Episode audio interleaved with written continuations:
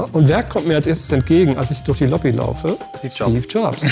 Unfassbar. Ne? Der war ja vorher unser Held gewesen, den wir aber nie irgendwo gesehen hatten. Es gab ja auch nicht so Internet wie heute oder Filmchen oder irgendwas, sondern alles nur Biografien oder mal eine Computerzeitung. Ne? Und dann plötzlich siehst du, dass Steve Jobs über den Gang lau laufen. Ne? Ganz cool, wie man ihn so äh, aus Videos kennt. Ja. Ich habe ihn natürlich gar nicht angesprochen, aber ich sagte dann zu Steve, der saß unten in der Lobby, hatte er so ein, so, war so ein, so ein Guest Room, wo er dann arbeiten durfte. Sag mal, das war Steve Jobs, oder? Und dann, ja, klar, ne, Steve's here all the time. Ne? Deer Creek Road war das in, in Palo Alto. Und äh, I can introduce you to him. Aber hat er tatsächlich gemacht. Er hat, er mich zu, hat er mich Steve Jobs vorgestellt. Der Steve interessierte sich nicht für den Quatsch, den ich da machte. Ne? Ja. Aber, äh, aber er sagte so beiläufig, ja, äh, nächste Woche wird ein Developer Camp sein. Wenn ich Lust hätte, könnte ich ja hinkommen.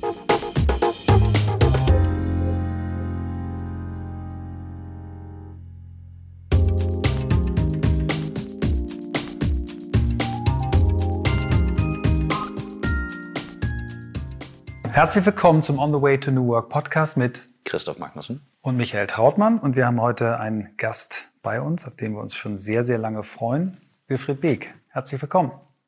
Ja, vielen Dank für die Einladung. Es ist schön, dass du den Weg zu uns gefunden hast. Es ist einer der, äh, der wenigen Podcasts, die wir im Moment ähm, im, im normalen Setup machen. Wir machen viele Remote-Podcasts aufgrund der Corona-Situation. Und ähm, das ist jetzt auch mal unsere erste Frage, die wir an unsere Gäste stellen. Wie geht's dir in der aktuellen Lage? Mir geht's super. Ähm, also ich nehme vielleicht diese Corona-Situation auch einen kleinen Tick anders wahr als, als andere. Ich habe jetzt gemerkt, dass manche Leute doch wirklich, wirklich ängstlich sind. Und äh, das habe ich bei mir nie verspürt. Und äh, vorsichtig ja, ne, alles eingehalten. Ähm, aber ich hatte nie diesen Moment, wo ich irgendwie eine- eine Angst hatte, obwohl ich ja fast schon in der Altersgruppe bin, wo, wo es äh, risikoreich werden könnte.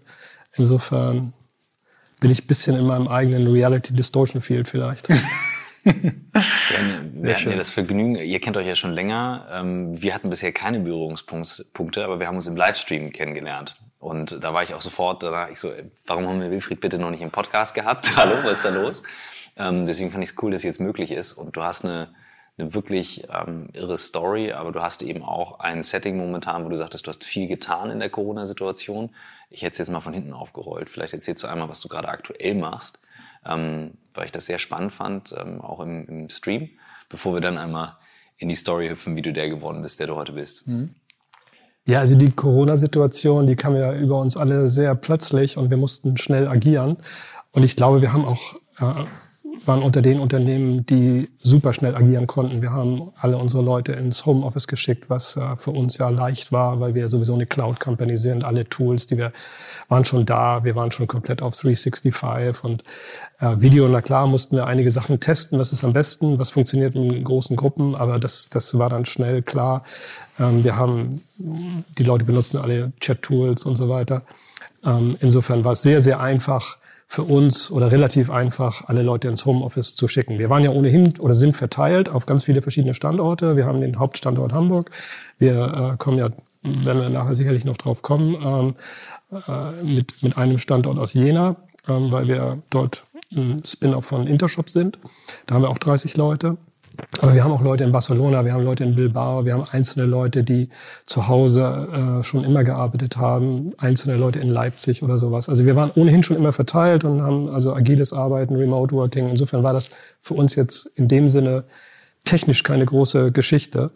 Ähm, was ich jetzt im Nachgang, äh, und es hat auch super gut funktioniert, die Leute haben, haben äh, super performt, haben sich super wohl damit gefühlt. Ähm, wir haben weiter delivered. Ähm, ich habe das ja gesehen bei einigen Partnern, die wir hatten, die das nicht so gut hingekriegt haben. Da habe ich immer gefühlt, äh, super bei uns. Ja. Was ich jetzt schwierig fand, ehrlich gesagt, muss ich gestehen, war das, die, die Leute zurückzuholen. Ja, weil, weil sie so gut performt haben äh, und weil sie gar nicht eingesehen haben, dass sie jetzt zurück ins Office kommen. Äh, einige hatten ja auch echt große Vorteile, ne, wenn sie eine Stunde jetzt äh, anfahren zum Büro, dann sieht man irgendwann nicht mehr ein, ey, wieso hat doch alles super funktioniert, bleib mal zu Hause.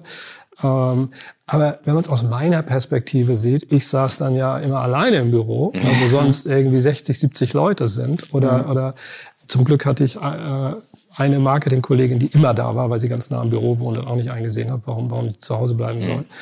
Aber ich wollte ja nicht für alle Ewigkeit alleine im Büro sitzen bleiben. Mhm. Und dann mhm. habe ich irgendwann fälschlicherweise zu früh erwartet, dass die Leute zurückkommen. Das hat dann gleich große Protestwellen gegeben. Das ist der, der, der Jack Dorsey von Twitter hat gesagt, es sollen alle zu Hause bleiben bei Twitter, die 5000 Leute, ne? Ja. Na, hat er jetzt auch gesagt, so bis ab sofort alle können, wenn sie wollen, immer remote arbeiten. Das ne? würdest du nicht wollen bei dir? Ich weiß nicht, ich glaube, es muss sich irgendwann einpendeln. Wir müssen jetzt das Optimum finden. Deswegen experimentieren wir jetzt mit verschiedenen Modellen. Wo funktioniert sehr gut, wo nicht so gut. Ich selber äh, bin der Meinung, face-to-face, -face, deswegen bin ich auch heute hier, bin mhm. hergekommen, eben mit dem Fahrrad hergeradelt. Hätten wir ja auch remote machen können, klar. Ich finde das so angenehmer. Ja. Ich mag es lieber face-to-face -face so. mit, mit Leuten. Der Mensch ist für mich ein soziales Wesen. Das äh, ist eines der entscheidenden Differenzierungsmerkmale, ähm, was uns ausmacht. Und ich finde, das äh, bringt auch eine gewisse Performance, die man anders nicht hinkriegen kann, glaube ich. Also ja, äh, ja, wir sind ja dann auch eine, eine Generation und ich glaube, unsere Generation ist ja auch so sozialisiert worden und groß geworden. Äh, Christoph ist, gehört jetzt schon äh, ne, fast zur Digital Natives. Äh, ich für mich habe so, so rausgefunden, ähm, dass da ganz viel Positives drin steckt aber meine Grundeinstellung ist auch Menschen, also ich mache jetzt zum Beispiel, ich bin, glaube ich, jetzt in den letzten zehn Wochen durch Tippen mindestens 50 Mal um die Alster gegangen. Äh, eigentlich nie allein, sondern immer mit, mit Gesprächspartnern. Ich habe gesagt, du, mhm. wollen wir uns treffen? Lass uns doch draußen treffen, lass uns einmal um die Alster gehen. Gespräche anderthalb Stunden, also ich nehme mehr Zeit für Gespräche als vorher, die Gespräche sind tiefer, es ist äh, toll und aber das zu kombinieren und zu sagen, wenn ich dann wirklich fokussiert äh, arbeiten möchte, wenn ich nicht gestört werden möchte, dann bin ich häufig im Beruf falsch, weil dann natürlich Leute auf mich zukommen, was von mir wollen. Ich habe für mich so persönlich herausgefunden, dass ich viel zu viel gereist bin früher. Ich glaube, ich komme mit 50 Prozent. Das kann ich auf jeden Fall bestätigen.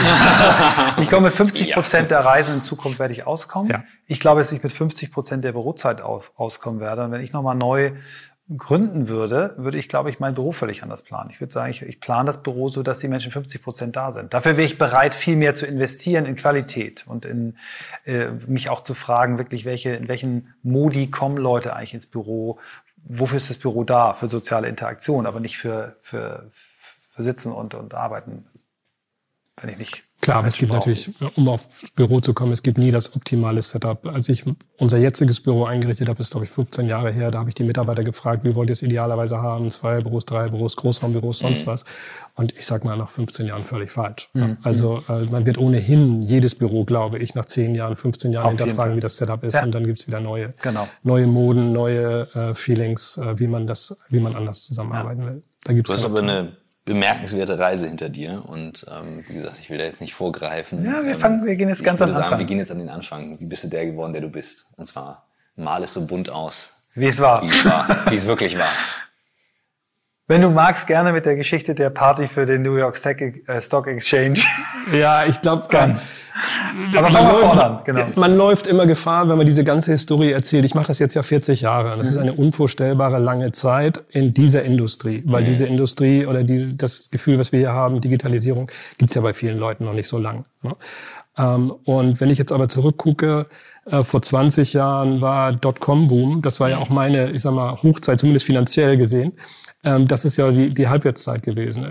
Wenn wir heute deine Kinder, ne, die sind in einem Alter, die sind in der Dotcom, in den Dotcom-Boom geboren. Ähm, man läuft jetzt immer Gefahr, dass wenn ich jetzt anfange von 1980, dann ist irgendwie wie Opa erzählt vom Krieg. Ne? Aber du weißt, als du, als wir in, in Nightcard am Lagerfeuer gesessen haben und du erzählt hast die Geschichte und meine beiden Söhne dabei saßen, dass die den Mund nicht mehr zugekriegt haben und immer mehr wollten. Also von Klar, daher. Weil die Leute natürlich fasziniert sind, dass man Steve Jobs getroffen hat und sowas, ja. Aber das ergibt sich ja, weil du jetzt auch gefragt hast, was ist, was, wie bist du der geworden, der, der, der du bist? Und ich würde jetzt instinktiv mal sofort äh, antworten wollen, ich war immer schon der, der ich heute bin. Ne? Mhm. Aber äh, trotzdem haben die Dinge natürlich etwas mit einem gemacht.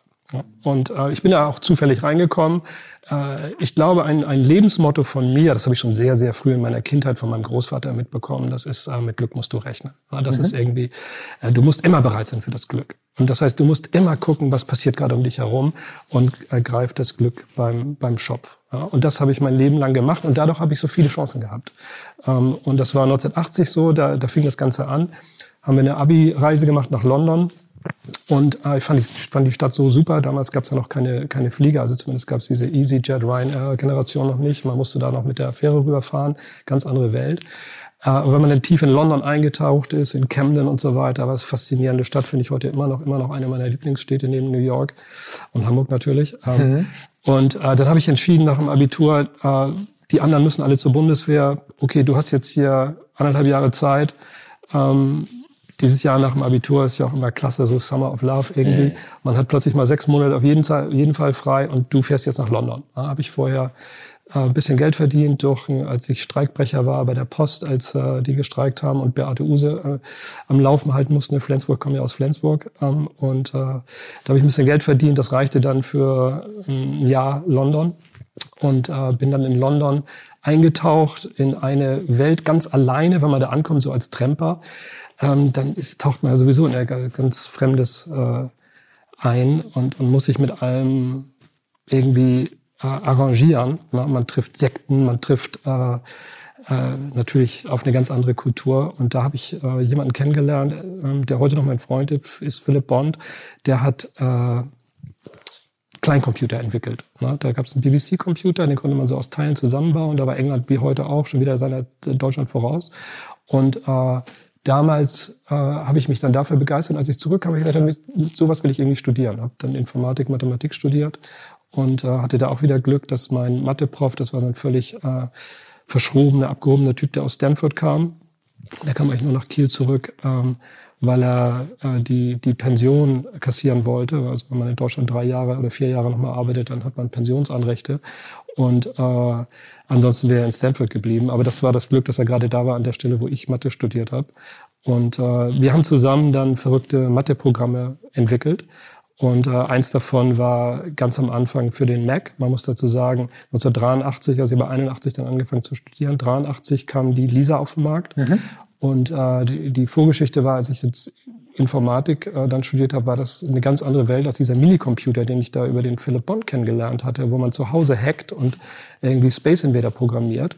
Man kam in so einen großen Raum rein, da war ein Großrechner, BS 2000, Betriebssystem 2000. Mein erstes Praktikum, genau. musste ich so Bänder einlegen. Ja, man hatte eine Stunde Zeit, da seine, seine, seine Pascal-Aufgaben zu machen und, und saß dann da zu zweit und äh, da gab es so, so Befehle, Cursor vor, Cursor zurück und so weiter. Und man wusste aber von zu Hause ja schon, wir hatten dann Apple II, dass das ganz anders aussehen kann. Wenn man, also der, der, der, der Homecomputer zu Hause war viel leistungsfähiger als, als diese ganze Großrechnerarchitektur, die sie an der Uni hatten. Ne?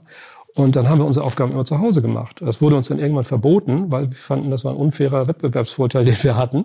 Aber äh, wir haben dann natürlich da weitergemacht ja, und haben nächtelang gehackt äh, mit, mit, mit Sachen. Und zufälligerweise, ich weiß nicht, ob ihr das wisst, weil ihr auch aus Kiel kommt, gab es da damals den Weltmarktführer für, für, für Color Scanner ähm, in Kiel, die Firma Hell. Mhm. Die hat quasi, ich, ich glaube, 90 Prozent aller Farbpublikationen der Welt ja, wurden auf Hell-Scannern gemacht. Ne?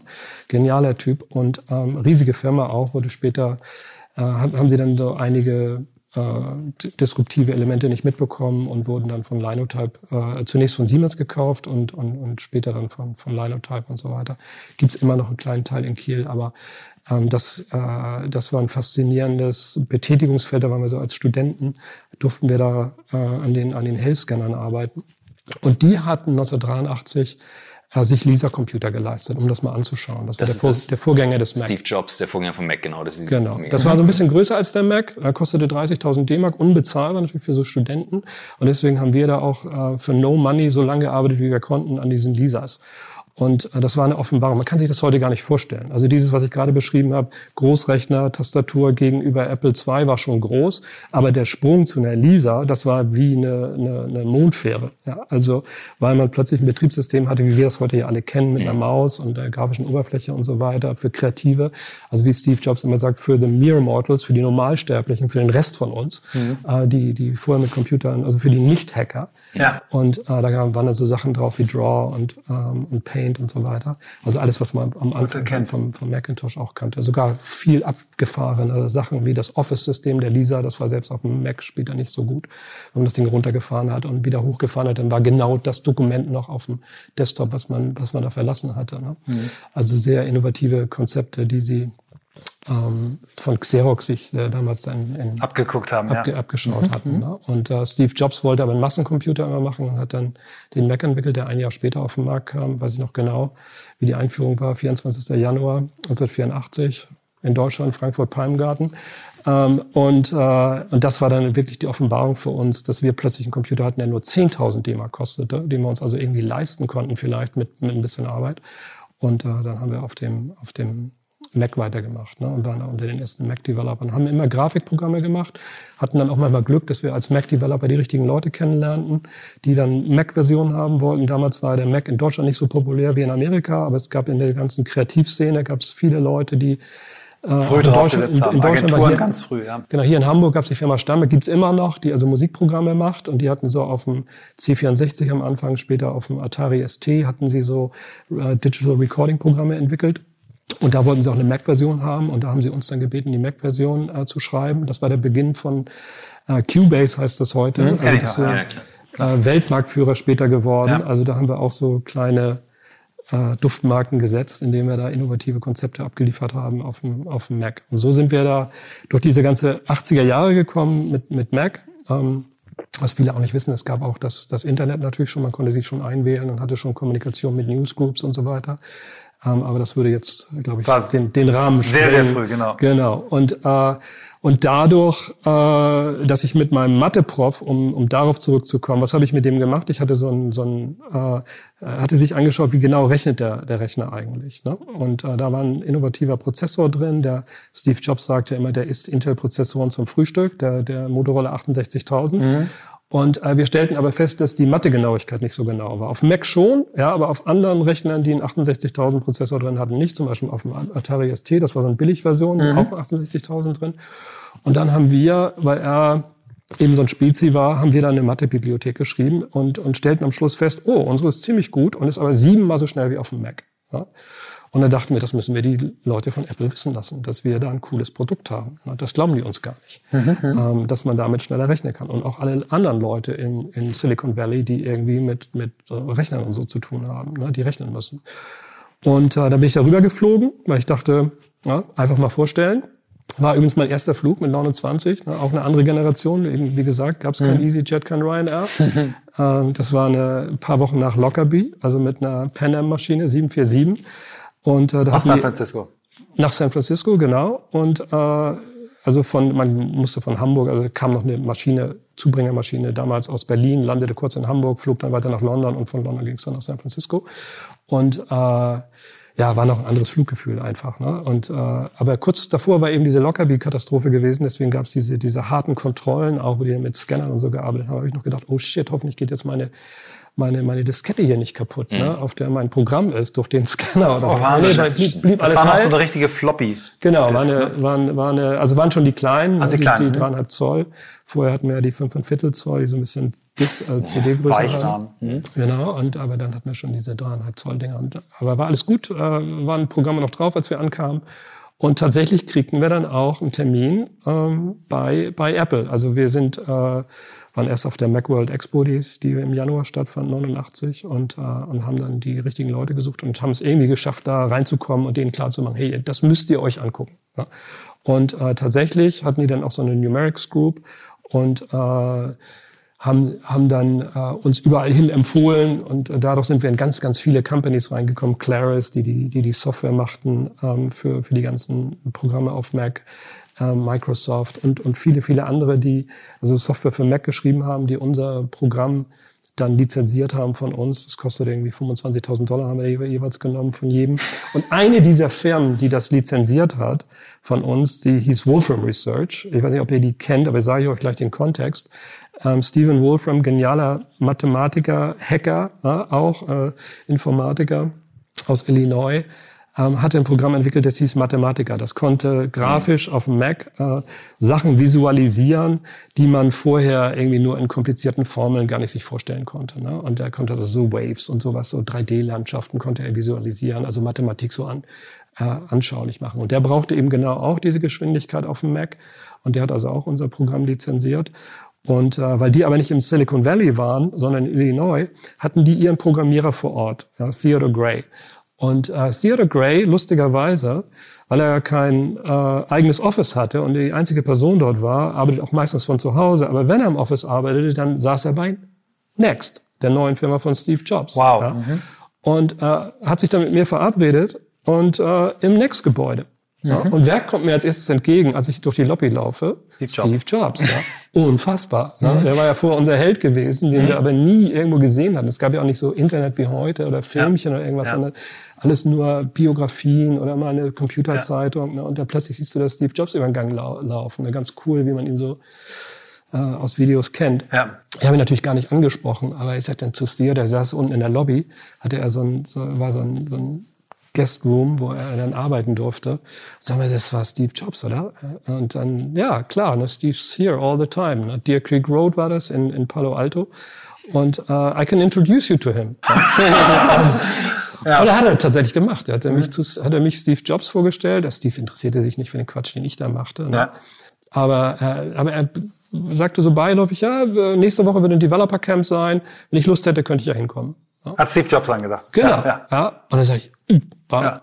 Developer Camp, mhm. hört sich irgendwie cool an. Ja. Und äh, dann äh, habe ich mich dafür angemeldet, kostet irgendwie 10.000 Dollar dahin zu gehen. Wow. Aber ich hatte gerade 25.000 Dollar von von von Steven äh, von von Wolfram Research bekommen, ja. Und äh, okay, ähm, 10.000 Dollar. Ähm, aber der der Clou an der Geschichte war, in den 10.000 Dollar war ein Next Computer dran. Ne? Oh, also wow. dieses, dieses okay. Ding, das hatten die gerade drei Monate vorher vorgestellt und das hatte niemand. Ja, und das war so das Objekt der Begierde. Also jeder auf der Welt, also es gab es gar nicht außerhalb der USA, es gab nur in diesem kleinen Zirkel. Mhm. Und das war dieser Magic Black Cube, den Hartmut genau. Esslinger designt hatte. Und äh, also von Frog Design. Und dann äh, brauchte ich keine Sekunde zu überlegen, dass ich an diesem Developer Camp teilnehmen würde und, äh, und ein Nextcube mit nach Hause nehmen würde. Und das war dann auch, da saßen die ganzen, das Who's Who der amerikanischen Softwareindustrie saß in diesem Developer Camp, da waren 30 Firmen zugelassen und, und ich saß da auch. Ja, da dachte ich, pff, na, gibt's ja nicht. Ja. Ähm, na, Wilfried from Germany. Und, äh, und, äh, und dann kam es aber nachher dann dazu, ja, okay, wo ist jetzt hier mein, mein Cube, den ich mitnehmen kann? Und dann stellten die fest, oh nee, shit, es gibt Exportbeschränkungen ne, für den. Das war ja noch vor dem Mauerfall. Und äh, da war ein äh, Prozessor drin, DSP heißt das, digitaler Signalprozessor, der war nicht exportfähig. Also der war so leistungsfähig, dass man den äh, nicht, nicht exportieren durfte. Und da musste man dann ganz viel Prozedere machen. Dann bin ich dann, als ich zurück in Deutschland war, nach Eschborn und habe mir so eine Genehmigung geholt, weil wir eben, weil wir Cubase ja entwickelt hatten für Steinberg, also so eine. Musik-Recording-Software, mhm. äh, die hatte auch digitale Signalprozessoren drin. Und dann haben wir reklamiert, okay, wir brauchen das für unsere Arbeit, diesen digitalen Signalprozessor, ja. ne, das, der gerade das Problem war. Ja. Und äh, Habt eine Sondergenehmigung? Genau, haben wir eine Sondergenehmigung gekriegt, den für diese Arbeit also importieren zu dürfen. Und dann war vier Wochen später kam dann stand ich hier in Hamburg am Flughafen am Zoll und da kommt mir diese Kiste entgegen mit dem Next. Ja? Und äh, weiß ich wie heute. Warst der erste in Deutschland? Ja. War der erste überhaupt außerhalb der USA. Ja. Ne? Und dadurch kam dann auch die ganze Geschichte in Gang, warum ich also Next-Distributor wurde. Weil ich der Einzige war, mit dem sie, über den sie mit dieser Genehmigung überhaupt Next Computer nach Europa bekommen konnten. Und das war fast ein Jahr lang, war ich der Einzige. Und jedes Mal, wenn Steve jemanden traf, dem man Next Computer versprochen hatte, riefen sie mich an und sagten, Wilfried, we will send you another one. und dann haben, dann haben wir die, die Dinge, also wir mussten zu Linotype welche schicken, wir mussten einen an, an nach Spanien schicken, da habe ich dann nachher erfahren, er war für den, für den König von Spanien, hat er auf irgendeiner Party in New York getroffen. Die haben gesagt, du kriegst einen Next Computer und dann haben Ne? Über diesen Weg haben wir dann Next-Computer in ganz Europa verteilt an die Leute, die das, die das äh, haben wollten. Ne? Und äh, also auch an viele Forschungseinrichtungen und, mhm. und sowas. Daisy war ja auch in Hamburg, komme ich gleich noch darauf, mhm. was, was das Besondere daran war. Und äh, dadurch äh, gab es dann irgendwann eine Community, die uns alle kannten, weil wir die, denen die Next-Computer äh, verkauft haben. Ne? Irgendwann kriegt man eine generelle Genehmigung, durften die dann auch verkaufen, wurden deutscher Distributor von Next. Und äh, da kam dann eine ganze Speditionsladung an von, von Next bei uns in, in Kiel, Fleetern 23 da. In der, Fleetern, wie geil. In der, in der, gegen, gegen Habe ich damals nicht, nicht realisiert. Nee. Ich, ich war so großer, ich war immer, also ich habe meinen ersten Mac äh, 1988 bei einem Praktikum auf dem Tisch stehen gehabt. Ich kam mhm. da hin, dachte, da ist dein Platz und dann stand da ein frischer Mac SE das war schon eine Nummer besser. Eine Nummer SE war ja der erste, den Hartmut Etzlinger designt ja, hatte, dieses genau. Weiß. Ne? Ja, Vorher war das so ein bisschen äh, Beige. äh, beiger genau. gewesen, so ein Eierfarben. Genau. Und, und, und dann äh, hatte ich einen Laserdrucker daneben, da gab es genau. dann ein Programm, das hieß Ragtime. Ja. Und da konnte ich, ich dann, alles konnte ich, habe ich dann, weiß nicht, für, irgendwann dann für den 60. Geburtstag des Vaters eines Freundes konnte ich dann so ein äh, Kapital äh, Magazin nachbauen mit dem, der war irgendwie Bankdirektor bei der, äh, Schleswig nee, der, ja, bei Schleswig-Holstein Landesbank und, und der war so glücklich, dass der so quasi so ein Magazin dann innen drin war das dann wie man Studentenzeitung so gemacht oder Schülerzeitung, aber draußen war eben mit Ragtime designt. So. Was ich noch erinnere, weil du redest von den Next-Computern und ich habe die deswegen so präsent, obwohl ich ja überhaupt nicht die Generation bin, die mit denen gearbeitet hat, aber ich habe mir die Videos auf YouTube reingefahren, wie Steve Jobs mit seinem Kreativteam das Ding konzipiert, entwickelt, designt, dass eben ganz viele Sachen versteckt waren schon. Das, was heute in den Macs ja, ja auch der Fall ist. Also wir haben ja auch einen, einen Mac, auf dem wir arbeiten hier mit für den Filmschnitt. Und wenn du den aufmachst, dann denkst du unfassbar, wie geil der von innen aussieht. Und das war damals schon äh, drin und da gibt's richtig geile Videos, wie er irgendwie so ein Retreat macht mit seinem Team und die habe ich mir alle rauf und runter reingefahren. Das waren natürlich auch Sachen, die hat man damals, wenn man da drin war, alle ganz schnell gelernt. Mhm. Ähm, so ein Offsite-Meeting, ne? das ja. haben wir dann hier natürlich auch jedes Jahr gemacht. Ne? Mhm. Geil, Offsite-Meeting muss man machen, ne? drei Tage irgendwo mhm. an der mhm. Ostsee oder so. Und das waren alles, alles Dinge, die man da so aufgesogen hat als, als junger Mensch, wenn man da im, direkt im Silicon Valley war. Das war ja noch eine ganz andere Landschaft als heute. Mhm. Heute ist ja hauptsächlich Software getrieben. Damals war das ja sehr, sehr viel Hardware. Die ganzen Unternehmen, die da waren, waren die fast alle waren Hardware-Unternehmen. Mhm. Ne? War das, war das so, dass die, die Fairchild Semiconductors Boy Group, ähm, das waren noch die, die dann Intel gegründet haben, das waren noch so die wirklich, wo es losging das erste Mal? Genau, ich meine, man sieht es ja auch im Namen, Silicon Valley. Ja, also äh, das, da waren ganz viele Mikrocomputerfirmen oder auch so, so Firmen, die eben High-End Computer mhm. gebaut haben, Silicon Graphics, Sun Microsystems, mhm. ne? Andi von Bechtolzheim, der mhm. da äh, ja auch in, in Palo Alto war, den man da ab, und zu gesehen hat im Café äh, Corona, nee, nicht Corona, Verona, Quatsch, Verona. äh, jetzt das wäre jetzt geil.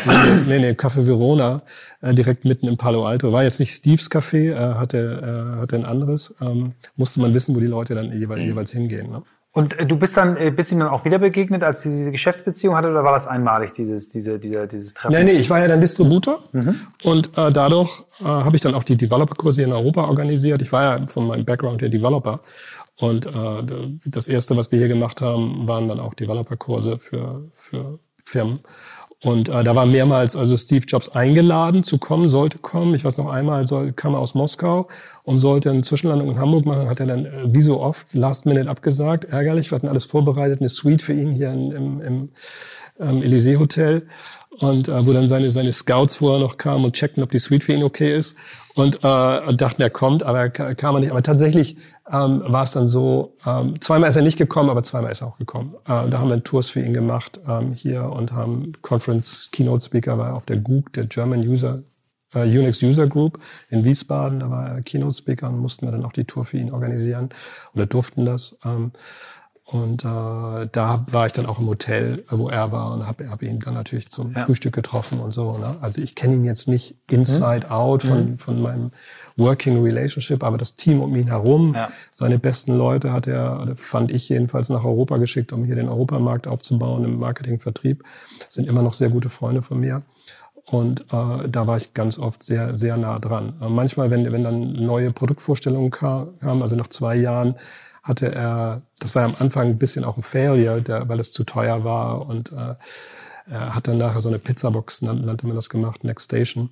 Zwei Jahre später ähm, muss ich jetzt rechnen, äh, ja, 91, mhm, glaube ich. Mhm. Und äh, da bin ich dann rübergeflogen, äh, natürlich wieder zu der, zu der Keynote in der Davis Symphony Hall, wie auch schon die allererste Keynote, als er den Next vorgestellt hat. Und äh, mich kannten ja alle bei Next, weil ich der mhm. Crazy Guy aus Germany war, mit dem sie alle gearbeitet haben mhm. an, an, diesen Exportgeschichten und an vielen anderen Dingen. Ich hatte auch die, die Fabrik in Fremont durfte ich besuchen und all solche Dinge, ähm, was andere vielleicht nicht durften. Ne? Mhm. einer meiner... das, lebt, das lebt jetzt hier äh, ja. Corona Times. Janik, bist du immer? Ja. Genau, und einer der, der, der Leute, mit denen ich ständig zu tun hatte, war der, der ähm, äh, Baker heißt er, mhm. der, also sein Spitzname, der die, der die berühmten Steve Jobs Keynotes äh, mit ihm orchestrierte. Ah, okay. Und das war einer meiner besten Freunde, lebt heute in London, immer noch sehr guter Freund von mir. Mhm. Und äh, der hat mich mal reingelassen. Ja, mhm. Weil wenn du einen Tag vorher kamst, dann äh, hat Steve Jobs hat den ganzen Tag vorher geprobt. Also ja. was so lässig auf der Bühne aussieht für uns, ja, hat er den ganzen Tag vorher hatte er schon die gesamte Location angemietet und hat dann äh, jedes Detail geprobt. Ne? Also dieser Perfektionismus kam auch natürlich von von hartem Training, sehr sehr guter Vorbereitung.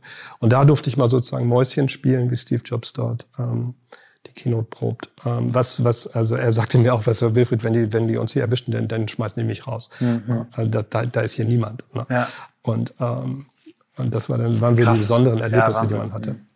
Du bist ja eigentlich dann auch ein bisschen zufällig äh, Händler geworden, weil es war ja nicht dein Plan, als du rübergefahren bist, äh, danach dann Importeur für Next Computer zu werden. Ne? Nee, das meine ich. Du ja, musst ja. eben, du musst eben diese die, im Leben, glaube ich, immer sehen, okay, jetzt ist hier was ganz neu. Wo ist die Chance? Zack. Und wo ist ja. deine Rolle? Wo ist die Zack. Lücke? Genau. ne, wenn, wenn die Leute fragen, wer will's machen, dann musst du die Hand heben. Ja, ja. Und sagen, hey, hier, ich mach's. Und äh, das war nicht immer meine Natur, aber ich hatte auch Leute um mich herum, die mich da ein bisschen gepusht haben, mhm. die aggressiver waren oder, oder, oder progressiver waren, gesagt, komm, wie das machen wir jetzt.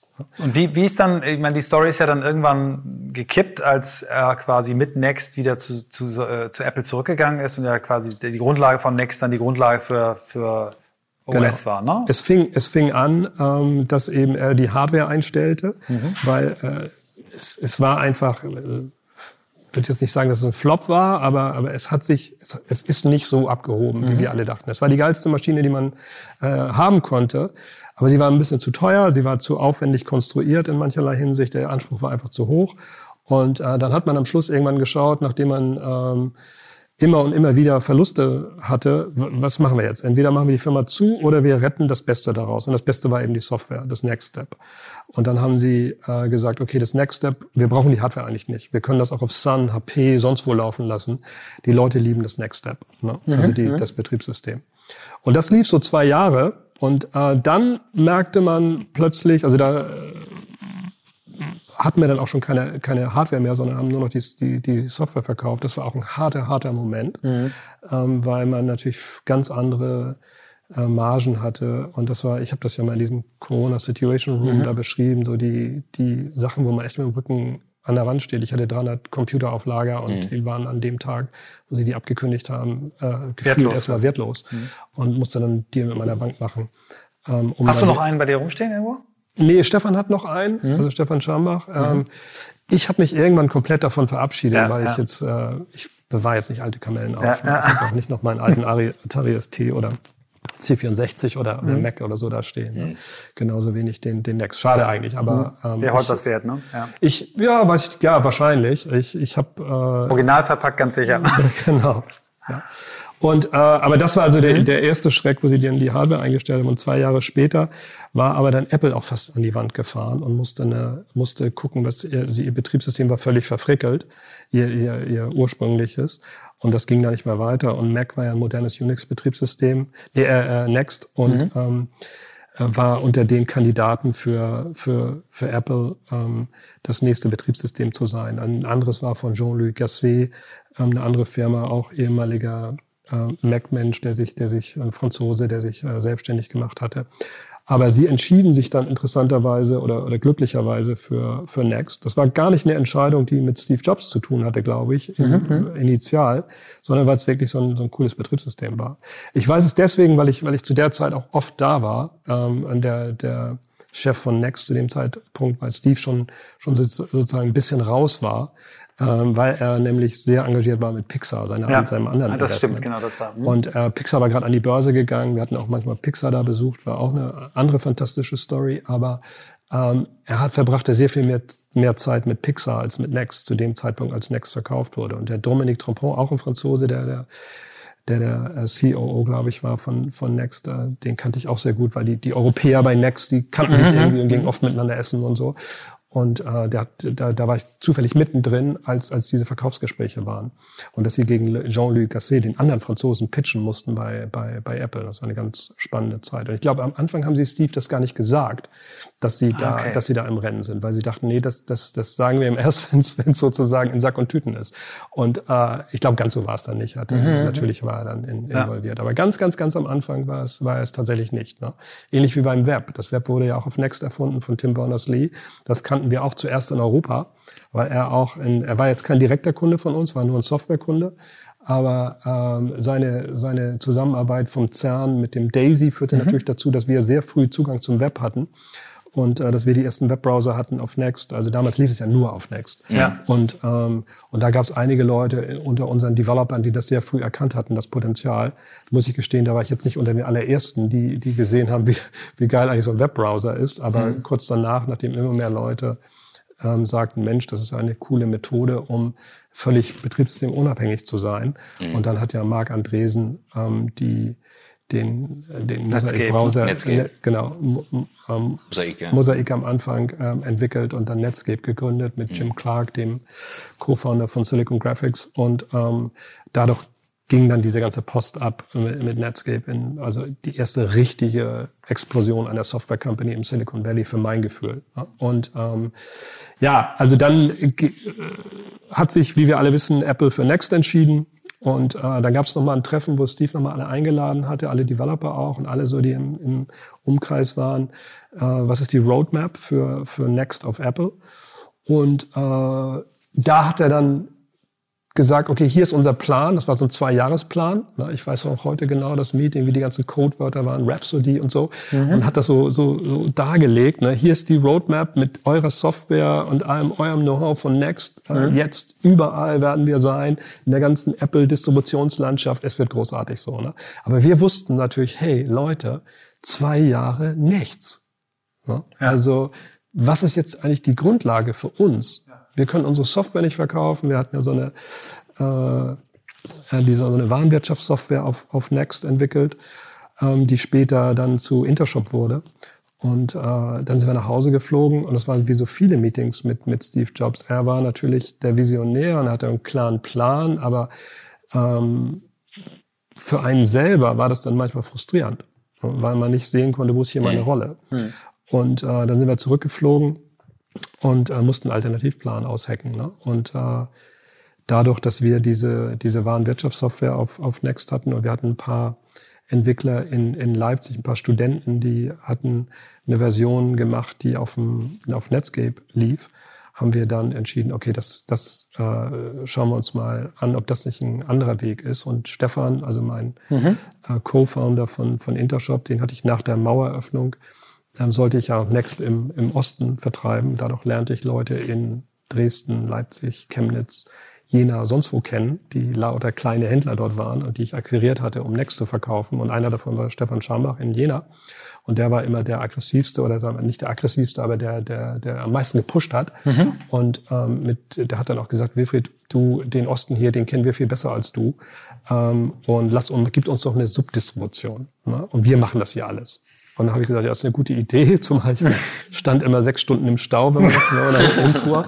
Ja, äh, machen wir so, gründen wir eine Firma und ähm, ihr macht den Next Also er hatte auch die Mentalität, hier zu schreien, wenn genau, der Chance da war. Mhm. Exakt, ja. Und ähm, für ihn war das war das natürlich auch großartig. Also muss muss muss sich vorstellen vom Osten, ne, wo du, wo du die simpelsten Sachen nicht hattest und du du du bist plötzlich in dieser Next-Welt und und mit mit Steve Jobs und Next Computer. Ich meine, das war auch wiederum ne, wie wie eine Mondfähre für, für die Leute. Und, ähm, und er hatte dann ganz andere Möglichkeiten, auch in Jena mit, mit Studenten und günstigen Leuten und so dort zu arbeiten. Und er hat dann wirklich auch den Plan ausgeheckt.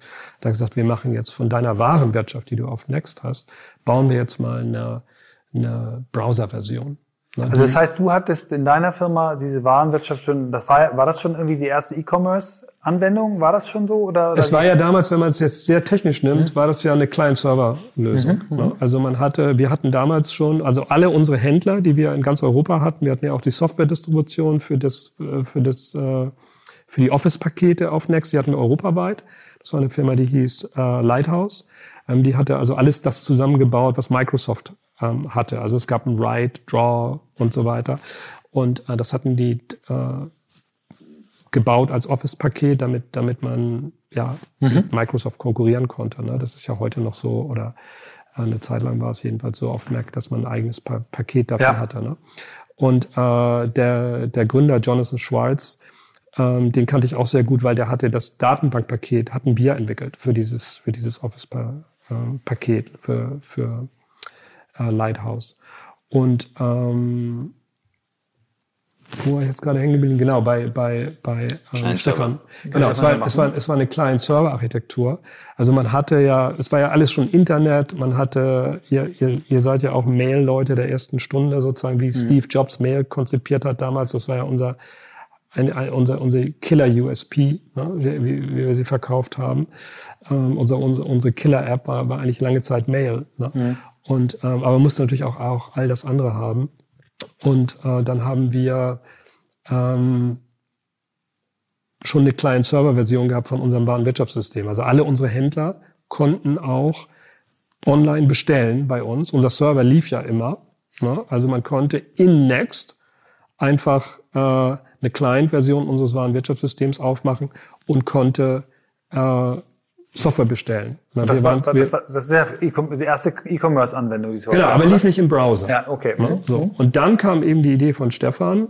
Ähm, Was Browser Du, wir machen das, äh, Next wird es jetzt lange Zeit nicht geben. Wir haben jetzt hier noch Next-Lizenzen zwar, aber, aber Steve Jobs hat den Plan, dass er das eindampfen will. Das soll es nur noch auf Mac geben und so. Ähm, wir machen jetzt aber eine Browser-Version. Ne? Und ähm, dann haben wir diese Browser-Version äh, gebaut von unserem, das hieß Success, hieß unser, hieß, hieß unser Warenwirtschaftssystem. Und äh, das war dann eben die Geburtsstunde von, von Intershop. Also ähm, Stefan hatte dann mal eine Kleinanzeige geschaltet in der, in der Frankfurter Allgemeinen Zeitung, gab es einen Kleinanzeigenteil, wo man so ähm, Kapitalbedarf, wenn man Kapitalbedarf hatte, Investoren suchte, so für 300 D-Mark damals, oder so eine kleine, habe ich heute noch, mhm. den, den Reprint davon.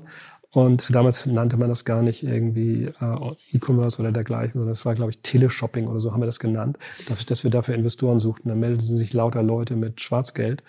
Ähm, aber aber es meldete sich, es, es meldete sich auch interessanterweise eine Firma, ähm, die dann ähm, die, den Venture Capitalist war ähm, und die dann in uns investiert hat. Ähm, und äh, weil sie ein Büro in Leipzig auf, aufgemacht hatten. Sie suchten Firmen im Osten, da gab es noch besondere... Deutsche, deutsches VC oder, oder noch ein Amerikaner? Nee, nee, deutsche, deutsche hm? VC, ähm, was auch schon, wir kannten VCs gar hm, nicht nee. so und wir kannten hm. den ganzen Begriff gar nicht. Ne, so Und ähm, äh, der, die kamen dann und ähm, suchten speziell auch Firmen im Osten, weil es da besondere KfW-Gelder gab und entdeckten uns. Ja. Und ähm, und dann fragten die uns nach einem Businessplan und dann haben wir da einen Businessplan gemacht, ähm, wie viel wir jetzt bräuchten, diese Software fertigzustellen. Und sie sagten, ja, macht das mal so, dass ihr das weltweit vertreibt und dergleichen. Und äh, sagt uns mal, wie viel Kapitalbedarf ihr habt. Und äh, haben wir dann so gesagt, was ist die größte mögliche Nummer? Eine Million ja, äh, bräuchte man vielleicht. Und äh, ja, da haben wir Businessplan abgeliefert, kamen sie zurück und sagten, ja, hm, Businessplan würde ihnen nicht so gut gefallen. Wir dachten schon, wir hätten zu hoch gegriffen, sagten, nee, wir glauben eher so, ihr braucht 10 Millionen. Ähm, ne? Wir haben die Erfahrung, glaubt uns das. Ne? Und äh, dann haben sie uns tatsächlich 10 Millionen gegeben. Und äh, das, das war die, das war dann wirklich die, die, der Startschuss für eine, für eine irre Karriere, die wir hatten mit, mit Intershop. Ähm, Stefan ist gleich, glaube ich, gefühlt drei Wochen später äh, nach Silicon Valley geflogen und auch da geblieben. Und ich musste dann, oder musste dann von, von Hamburg nach Jena umziehen, ähm, weil da ja dann das, ja. das, das neue äh, Gravitationszentrum war, die ganzen Entwickler waren, die ganzen Studenten und so, haben wir das da aufgebaut und äh, war dann ein Jahr in Jena. Und äh, ja, in diesem Jahr, also nach einem Jahr ähm, war dann die erste Tranche, es gab ja so in Tranchen das mhm. Geld, ne, die, erste, die erste Charge war, glaube ich, drei Millionen. Die waren nach, nach weniger als einem Jahr schon weg. Und äh, war auch alles kein Problem für die. Da hatten die schon mit gerechnet. Je schneller, desto besser. Gleich. Genau. Sie haben immer nur gepusht, mehr, mehr, mehr, schneller, schneller, schneller. Ihr müsst mhm. in mehr Länder, ihr müsst, äh, ihr müsst äh, den mehr Geld ausgeben, vielleicht in den USA. Stefan, weil das war natürlich Wasser auf die Mühlen von Stefan, ähm, weil er da auch Vollgas geben wollte. Und äh, dann hat er, äh, ja, haben wir einfach in, in vielen Ländern, in UK, in Frankreich und überall haben wir mhm. Niederlassungen mhm. aufgemacht. Äh, wenn man sich das heute anschaut, in welcher Kürze der Zeit wir das alles gemacht haben. 96 ne, haben wir das Venture Capital bekommen, 98 sind wir an die Börse gegangen, hatten damals einen der, der erfolgreichsten Tech-IPOs in Europa. Also innerhalb von zwei Jahren, das war ja so ein Zeitraffer, ähm, war, das, war das eine unfassbare, in, intensive Zeit, die wir, die wir erlebt haben. Ne? Und ähm, ja, 98 war der, war der Börsengang. ähm, sind wir, glaube ich, rausgegangen. Wir hatten uns, ich muss jetzt lügen, ich glaube, wir wollten 100 Millionen, weiß gar nicht, ob es D-Mark oder Euro war, uns nochmal zusätzliches Kapital holen. Kann, kann sein, ja. Und, ähm, aber hatten dann gleich am ersten Tag, äh, wurden wir mit, mit einer Milliarde bewertet. Und, ähm, und es ging dann, ging dann unfassbar so weiter. Ne? Und wir waren in der Spitze, waren wir 1500 Leute, hatten 30 Büros weltweit, bis hin nach Sao Paulo, Kapstadt, ähm, Tokio, überall. Äh, weil wir diesen Druck auch hatten. Wir müssen weltweiter Marktführer sein für E-Commerce. Und, und wurden das dann auch. Ne? Und äh, ja, und dann wissen wir alle, kam das Platzen der Dotcom-Blase. Ähm, kann man jetzt lange drüber philosophieren, was das äh, äh, Bewertung in der Spitze lag über der Lufthansa, die damals. Ja, ja, weit. 14 ja. Milliarden Euro war die, mhm. war die, mhm. war die Top-Bewertung, als äh, unser Kurs mal bei 700 Euro war. Mhm. Und, äh, aber the higher they fly, ja. Mhm. Also, ähm, und als wir dann mal in einem Quartal, weiß ich noch ganz genau, ähm, Ende 2000, viertes Quartal, wir hatten einen, einen Forecast ähm, für die USA 24 Millionen, glaube ich, ähm, mhm. Umsatz zu machen in den USA und machten nur vier. Ja, das war dieses, ja, war dieses katastrophale Quartal, als die Präsidentenneuwahl war.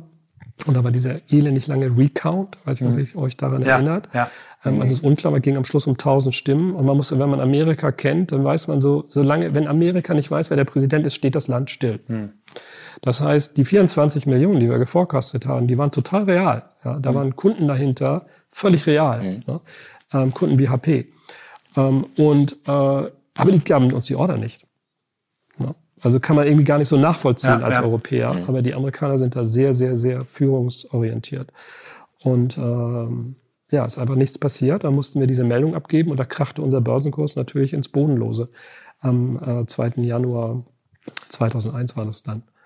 Äh, und damit muss man auch klarkommen. Ne? Dann ist man nicht mehr bei 14 Milliarden, sondern dann ist man erstmal bei unter einer Milliarde und dann geht das noch so dribbelt das dann die folgenden Tage so weiter runter. Also man verliert an, in wenigen Tagen, wir selber waren ja alle Milliardäre auf dem Papier, verliert dann äh, mehrere hundert Millionen im Tag. Ähm, Wie bist du damit damals umgegangen? Hast du das irgendwie einfach weggesteckt? War das eh, eh nur abstrakte Zahlen oder bist du da in ein tiefes Loch gefallen? Nee, überhaupt nicht, weil wir super äh, busy waren. Wir waren viel zu viel zu beschäftigt, mhm. um in irgendein Loch fallen zu können. Ne? Weil wir sofort mit dem Aufsichtsrat gearbeitet haben, was machen wir jetzt, ähm, wie kriegen wir das, wie kriegen wir die Kurve. Wir dachten ja immer noch, wir kriegen die Kurve irgendwie. Ne? Mhm. Also das ist ja. irgendwie rettbar. Weil ihr wusstet eigentlich fundamental stimmt alles, aber... Genau. Mhm. Und so ähnlich wie es am Anfang gewesen war mit den Venture-Kapitalisten, die uns korrigiert hatten und sagten, ihr braucht mehr Geld, war es in diesem Fall so, dass der Aufsichtsrat, den wir hatten, uns gesagt hat, schneidet mal tiefer. Wir waren 1500 Leute und äh, wir hatten einen tollen Aufsichtsrat, äh, muss ich sagen. Ähm, und da waren dann unfassbare Figuren da drin, unter anderem mein, mein äh, sehr guter Freund, den ich bei Next kennengelernt hatte, Hartmut Esslinger von Frog Design, der wirklich freundschaftlich auch zu mir war und er sagte, Wilfried, ne, das ist, das wird für lange Zeit so bleiben. Ihr, ihr, ihr müsst schneiden. Ne? Und ähm, äh, Eckhard Pfeiffer, der, der CEO of the Year in ja. Amerika gewesen war als, Sun als, als, als nee von Compaq. Ja. Ah, Compaq, Compaq, ja genau. War der erste genau, er war Deutsche, der Chef von einem amerikanischen Konzern. Richtig, er war unser Aufsichtsratsvorsitzender. Ne? Und ähm, und so hatten wir wirklich tolle, tolle Aufsichtsräte, die uns dann damals gesagt haben, Leute, ich wollte das dann runterbringen auf auf 1000 Leute. Ne? Man sagte so ein Drittel schneiden. Und, ähm, und sie kamen, nee, denk mal lieber an 700 und jemand anders meinte, ja, vielleicht sogar nur 500. Und das ist natürlich tough, wenn du die Leute alle eingestellt mhm. hast. Und das war ja so ein Battle of Talents in der Zeit, äh, weil ja alle an die Börse gingen und ähm, man, man konnte nur mit Stock Options ähm, die Leute gewinnen. Und wir hatten 300 oder so Millionäre im Unternehmen in der Spitze von, von den Stock Options. Und äh, das war so ein echt harter Reality-Check, dass das dann ähm, so ja, runterging und dass wir dann aufgefordert waren, die, die Firma runterzuschneiden auf 500.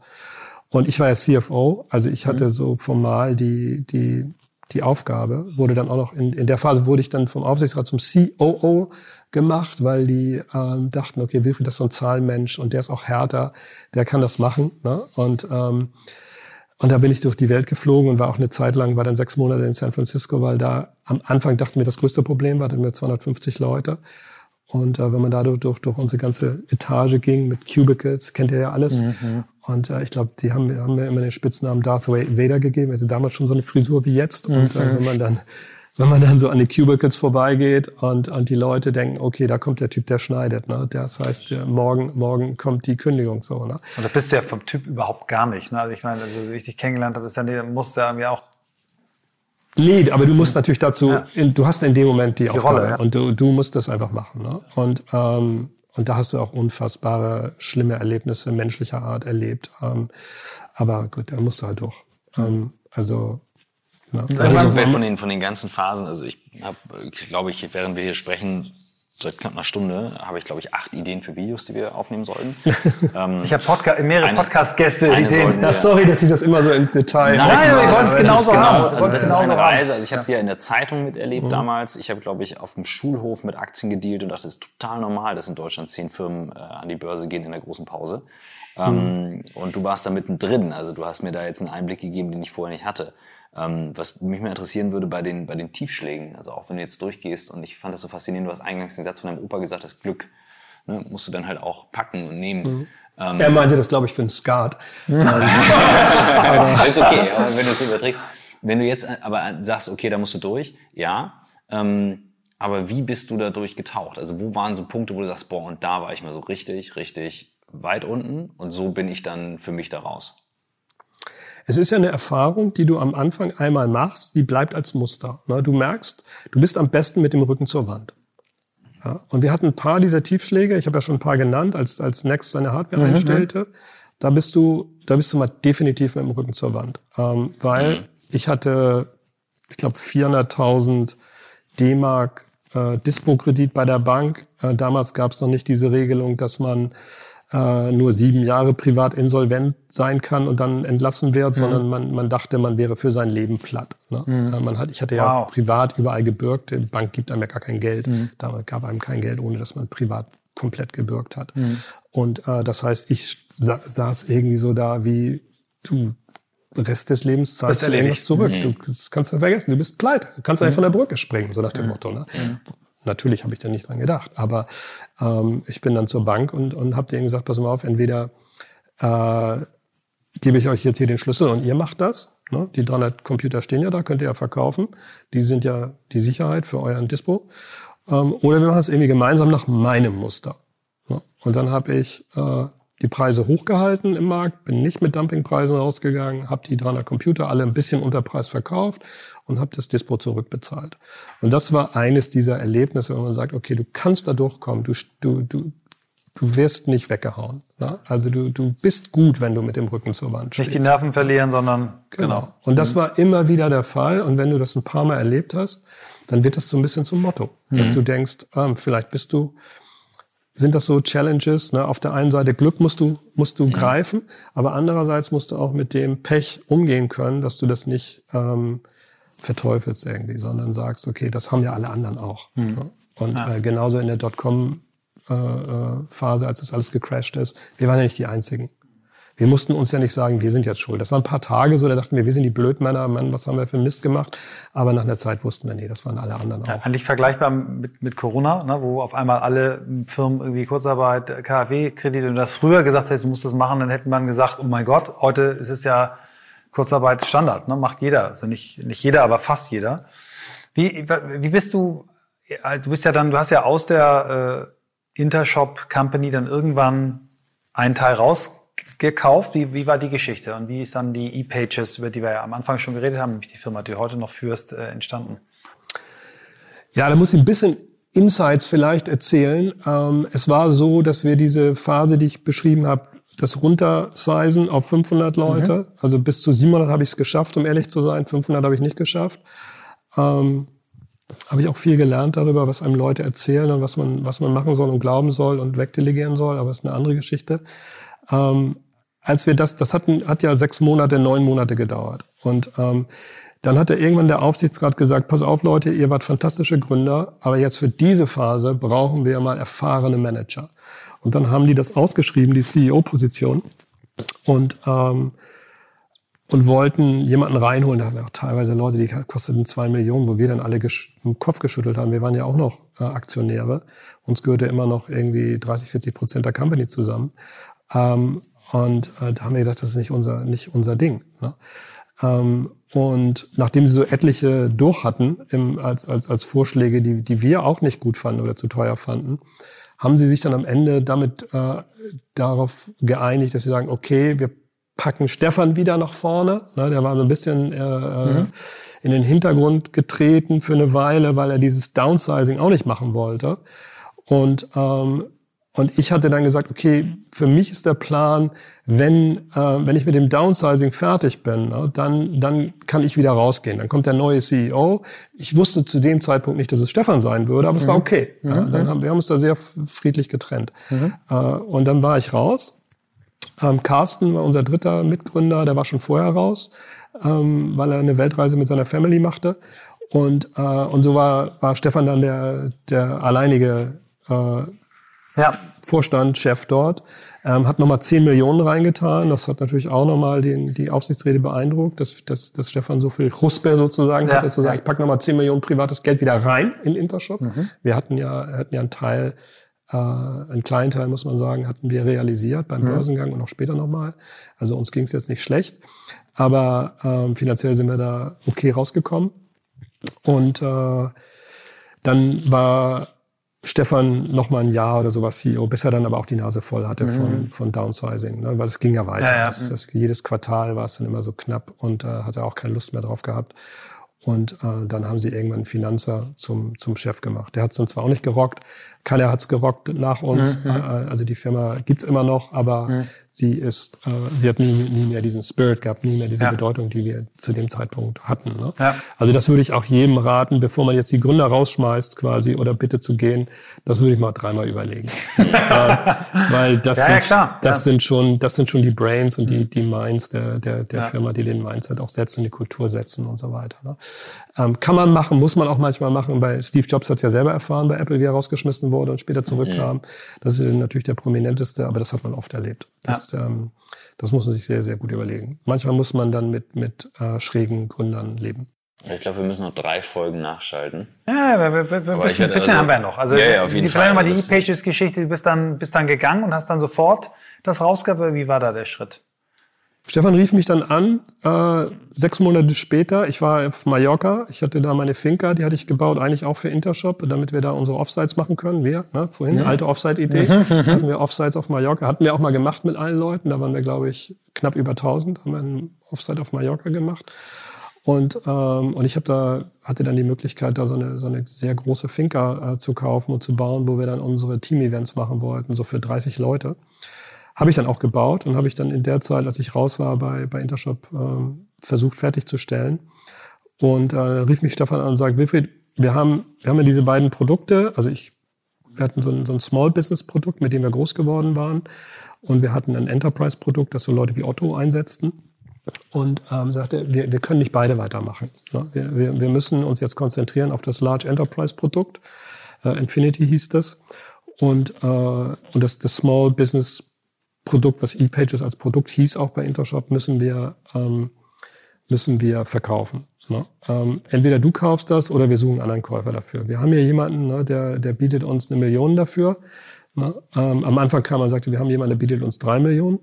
Ähm, und äh, dann sagte ich, ja gut, super, verkauf das mhm. für drei Millionen. Finde ich eine gute Idee, ja. Mhm. Äh, meine Stimme hast du. und äh, dann sagt er, ja, ist jetzt leider abgesprungen und äh, sie hätten nur noch drei Tage bis zum Quartalsende und sie bräuchten jetzt unbedingt nochmal das Geld, um wieder in, in die positiven Zahlen zu kommen.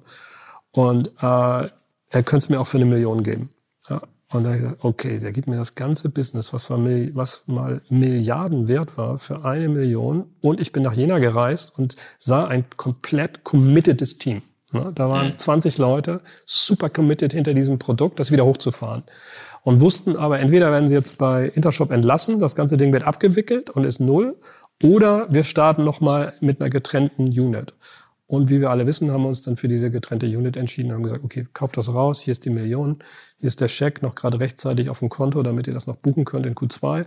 Und, ähm, und das Team ePages startet neu mit, mit, mit Wilfried als einzigem Shareholder. Ne? Und ich hatte ja die ganze Zeit diesen Mantel der, der, oder diese Firma noch in Hamburg, die die Next-Distribution gemacht hatte, die hieß Dart, hatte einen anderen Namen, die habe ich dann umbenannt in ePages, damit das alles homogen ist. Und deswegen heißen wir heute ePages. Das war im Juli äh, 2001, glaube ich, oder zwei. Nee, zwei, 2002. Super. Und, und jetzt fast forward, du hast jetzt da eine Firma aufgebaut, die insbesondere kleinen und mittelständischen Unternehmen eben sehr leicht die Möglichkeit bietet, äh, E-Commerce-Lösungen zu machen. Ne? Genau, die Idee hinter war schon zu Intershop-Zeiten haben wir gesehen, dass es, äh, dass es so eine Opportunity gab, ähm, Software im Rechenzentrum zu machen. Also damals ähm, nannte man das noch nicht Cloud, ne, sondern, sondern ähm, ja, das waren, das waren eben gehostete Lösungen. Managed ne? Services oder Ja, sowas. Ja. Ne? Und ähm, der Begriff Cloud kam erst ein paar Jahre später. Aber ähm, im Prinzip war es das. Also man konnte im Rechenzentrum Tausende von Shops laufen lassen, die nur im Browser administriert wurden. Und äh, das haben wir damals auch als Paket an Intel verkauft und an viele andere, die Rechenzentrumsbetrieb gemacht haben. Das war also auch ein sehr erfolgreiches Produkt, auch bei Intershop schon. Mhm. Also Intel hat eine Lizenz gehabt für fünf Millionen und einige andere auch. Also es war jetzt nicht so ein kleines On-the-Side-Business. Es hatte viel Potenzial. Und ähm, ja, es brauchte nur ein gutes Team, das das weiterentwickelt. Und äh, das haben wir dann sehr konsequent gemacht, haben dann alle Hoster, die wir schon als Kunden hatten, Firmen wie Strato, die waren auch schon zu Intershop-Zeiten, hatten die das, das Produkt, haben wir angerufen, haben gesagt, seid ihr dabei, wenn wir das, wenn wir das neu starten? Und die meisten haben gesagt, ja, äh, wir machen es weiter. Und, äh, und das war die Basis unserer, unserer Kunden. Wir hatten damals insgesamt 600.000 Lizenzen im Markt, aber die meisten wurden gar nicht benutzt. Also die hatten die Leute auf Halde gekauft, ja, genau. Die hatten die auf Halde gekauft. Das musste ich dann auch schnell, äh, habe ich dann sehr schnell Reinigen. bemerkt, dass dahinter gar keine Endkunden standen, sondern die waren nur, das waren nur Lizenzen, die Firmen wie Intel gekauft hatten. Und da war also kein Business äh, zu machen. Das war eigentlich null. Und dann habe ich das mal so abgescannt, wie viele tatsächliche Kunden wir hatten, äh, die das wirklich äh, auch benutzt haben. Und ähm, das waren ein paar Zehntausend. Ne? Aber es war es allemal wert. Mhm. Ähm, und dann habe ich das, das Modell umgestellt und habe gesagt, okay, wir machen nie wieder dieses Software für eine Million verkaufen, mhm. Ne? sondern wir machen Subscription vom ersten Tag an, weil es planbar ist. Und wir nehmen, wir machen ein, ein Subscription ähm, Business mit allen Lizenzen, die wir haben. Am Anfang mussten wir natürlich Mainten das Maintenance mhm. nennen, aber es war eine Subscription. Eine der ersten SaaS-Firmen im Prinzip. Genau. Ne? Ja. Ne? Genau. SaaS nannte man es, glaube ich, auch schon zu dem Software as a Service. Das hat ja äh, Salesforce, hat das dann ja promoted. Ja. Und mit diesem No-Software-Logo, ich weiß nicht, ob ihr das noch das kennt, ja, ja, hat Salesforce ja, das war meine erste Cloud-Lösung 2003. Richtig. Ne? Und, aber das waren wir natürlich im Prinzip sowieso die ganze, die ganze Zeit. Und wir haben, weil wir so viele Hoster hatten, also Hosting-Unternehmen, haben wir dann uns konzentriert nach kurzer Zeit auf, äh, auf den Hosting-Markt. Den kenne ich heute weltweit auch sehr gut. Ganz viele große Hoster sind unsere Kunden geworden. Und ähm, das machen wir bis heute. Deswegen sind wir auch keine bekannte Marke, weil wir immer hinter den, dem Hoster-Brand stehen. Ne? Also hinter Strato oder Telekom oder wer auch immer. Ne? Wir haben jetzt ein neues Produkt, kommen wir vielleicht gleich noch drauf, ganz anderer neuer Markt, jetzt mhm. weit in die Zukunft gerichtet, aber das ist so ein bisschen die Story von, ja. von ePages. Das wäre aber genau meine Frage gewesen, ja, wo du genau, jetzt ja. eben genau den, den Sprung nach vorne siehst, nachdem wir den Blick nach hinten einmal aufgearbeitet haben. Ja, es ist gerade eine ganz spannende Phase für uns. Fällt mhm. zufällig, muss ich sagen, mit Corona zusammen. Mhm. Aber wir haben ähm, 2014 hatten wir äh, eine Situation, wo wir gesagt haben, ey Leute, wir müssen jetzt mal äh, die Software von Grund auf neu entwickeln. Aber es gibt ganz neue Technology Stacks, unser altes Zeugs, was ein bisschen verfrickelt war, was zwar super gut funktionierte und ganz viele Feature hatte, äh, und die Kunden waren auch happy damit, aber ähm, es gab ein paar Dinge, die es absolut äh, nicht lohnt, jetzt noch auf der alten Plattform zu machen. Dann haben wir 2014 gesagt, okay, wir entwickeln alles from scratch neu. Und ähm, das hat dann auch wieder, sollte eigentlich mal zwei Jahre dauern. Ne? Ähm, und sollte sich natürlich aus den alten Umsätzen finanzieren. Hat dann viel, viel länger gedauert. Und äh, das Produkt ist seit Anfang des Jahres äh, auf dem Markt und äh, kann aber, ist eine fantastische Technologie. Ich behaupte mal, es ist die modernste E-Commerce-Technologie von ihrer Basis, vom Technology Stack her.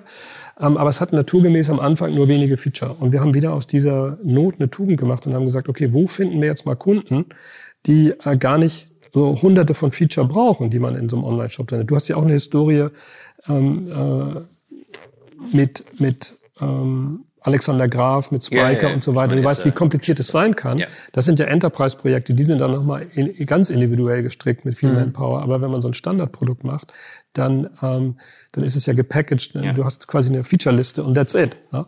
Und äh, wenn du dann rausgehst und du vergleichst dich mit Shopify und BigCommerce und, und, und allen möglichen anderen und äh, dann hast du gewisse Feature nicht, dann sieht das schlecht aus. Ja? Mhm. Und also mussten wir uns entscheiden, ähm, wir gehen mal in ganz neue Märkte ne, mit einem kleineren Feature-Set. Und, und, und unsere Prämisse war, okay, cooler Technology Stack und sehr, sehr einfach zu bedienen. Ne, Usability musste top sein und wir gehen in den stationären Handel damit. Wir greifen also genau die Leute äh, als richtig. Kunden auf, ähm, denen wir jahrelang das Business weggenommen haben. Also wir, wir, wir gehen auf die andere Seite. Ne? Und, äh, und, und helfen denen jetzt mit unserem ganzen Online-Know-how. Das war, wie gesagt, vor Corona. Wir wussten nicht, dass die ein Problem haben werden. Mhm. Wir hatten noch ganz andere Konzepte für die. Wir hatten also das, oder haben auch nach wie vor das Konzept, das läuft unter In-Store-Commerce, ähm, dass wir den, das Einkaufserlebnis im Laden verbessern. Mhm. Dass man, im, also klar, wir wissen ja alle, Smartphone haben wir immer bei uns und äh, dass du im Laden quasi diese ganzen Feature bereitstellst, die die Online-Consumer so schätzen. Ne? Also ja dass du Bewertungen hast, dass du ähm, Verfügbarkeit sofort siehst. Äh, also alles, alle, heute, heutzutage ist ja Online-Shopping, muss man gestehen, viel komfortabler als im Laden mhm. äh, für viele. Nicht nur, weil es nach Hause geliefert wird, nicht nur, weil es günstiger ist, sondern auch, weil du ähm, endlos, äh, endlos Aisles hast, also endlose ja. lange äh, äh, Lagerverfügbarkeit oder und, und, und, und so weiter, ähm, sondern weil du auch wahnsinnig viel Information über das Produkt hast. Ne? Und äh, das alles muss man jetzt dem stationären Handel beibringen, dass der Kunde das eigentlich auch gerne im Laden hätte. Das war jedenfalls unsere Prognose. Ne? Der, und wenn du heute diese Flagship-Stores siehst, die Otto macht, wir, mhm. ähm, in der Mönckebergstraße zum Beispiel, ähm, dann siehst du das schon in Action, ne, dass das passiert. Wenn du nach London gehst oder nach New York, dann siehst du, weißt du auch, da gibt's noch mhm. viel, viel mehr davon, ja. wo du Smartphone im Laden benutzt. Ne? Sei es, sei es jetzt bei Adidas oder so.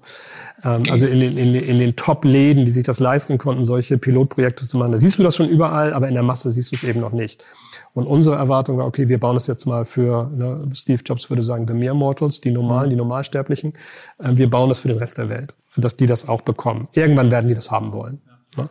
Und äh, mit diesem Produkt sind wir dann äh, rausgegangen und haben ganz neue Partner gesucht, die in diesem Umfeld vom stationären Handel schon sind. Und das waren eben die Payment-Firmen, die POS-Firmen, die diese Terminals liefern, ja. mit, denen, mit denen du die äh, genau Card-Reader äh, hast und äh, die also die die Payment-Transaktionen ähm, im Laden machen. Man muss sich ja vorstellen, in etwa ähm, derzeit sind je nach Branche ist natürlich unterschiedlich, aber etwa 20 Prozent äh, vom Retail sind online und 80 Prozent sind immer noch stationär. Also immer noch sehr, sehr viel stationär. Das gibt, also es ist immer noch ein größerer Markt, den man angreifen kann, mhm. Ne, den Leuten zu helfen.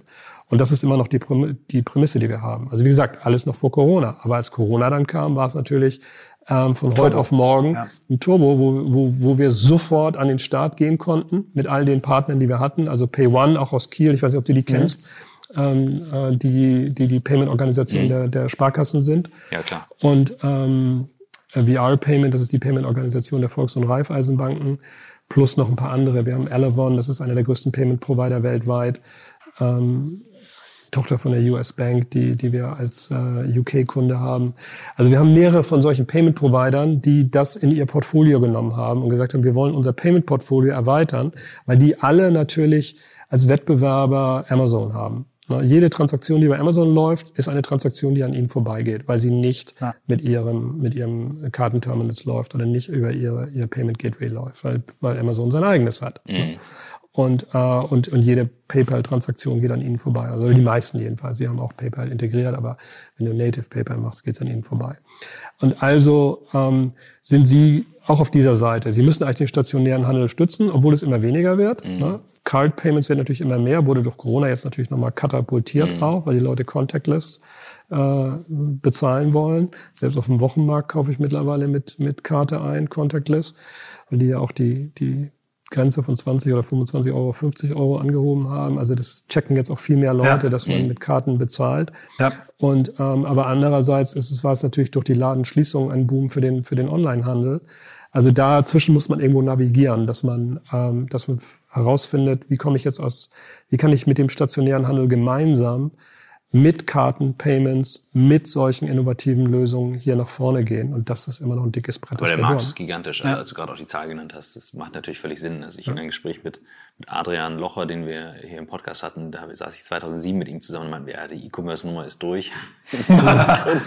das war noch vor Zalando. Also mhm. grandiose Fehleinschätzung. Und mit 80 Prozent mhm. ist das ja ein gigantischer Markt. Ja, man kann es natürlich immer von beiden Seiten sehen. Die E-Commerce, ja. rein E-Commerce-Leute sagen, ja, wir haben, wir haben nur die Spitze des Eisbergs bisher abgegraben. Wir ja. werden noch mehr abgraben. Ja, aber, aber auf der anderen Seite, der stationäre Handel ja wird toi toi toi. Also das ist ja auch ein Erlebnis, das wir alle sehr schätzen, würde ich mal sagen. Äh, das, das darf auch nicht verschwinden. Wir sind, da, da haben wir auch ein bisschen jetzt eine religiöse Einstellung fast, dass wir sagen, ey Leute, wir machen das ne, für das euch. So. Wir machen dazu auf jeden Fall, wenn du Lust hast, nochmal eine zweite Folge, wo wir ins Detail gehen. Wir haben jetzt, wir sind jetzt sehr über die Zeit. Wir machen, ähm, wir machen noch eine letzte Frage. Nee, ich habe ich hab eine Sache. Ja? Ihr könnt da ganz viel rausschneiden, ja. oder? Also, nee, nee das machen wir gar nicht. Auf keinen Fall. Also ich werde, ähm, wie schnell musst du gleich los? Ja, mir ist egal. Also ich möchte mit dir gleich noch ein, ich will dir einen Videoclip zeigen, ja. das, was mir heilig ist, ähm, und das teilen wir danach auf YouTube. Also wer das sehen will, das machen wir auf Englisch. Äh, das teilen wir auf YouTube. Äh, ich glaube, MP weiß gleich, was ich vorhabe, wenn ich den gleich dazu hole. Aber das müssen wir gleich Kenn ich das oder kenne ich das nicht? Kennst du vermutlich noch nicht. Ach, okay. Weil das will ich dir zeigen viele, und dann möchte ich mit dir drüber... Viele, die mir heilig sind. Nee, nee, nee. Ich erzähl's dir jetzt nicht, weil ich möchte es auch als Überraschung Genau, es ist eine Überraschung. müsst ihr auf YouTube schauen. Ich sehe zu, dass wir schnell... Wir machen jetzt die letzte Frage Podcast. Ähm, haben wir eine neue Rubrik eingeführt. Wenn du äh, eine Bucketlist jetzt hast oder hättest? Was sind die drei Sachen, die du in deinem Leben noch erleben möchtest? Ich habe ja gerade, wie du weißt, äh, zwei kleine ganz süße Töchter. Ja. Ich bin ein, ein später Vater. Ähm, heute Morgen aufgewacht ähm, mit äh, zwei Kindern. Eins davon, das nachts ins Bett gekrabbelt ist.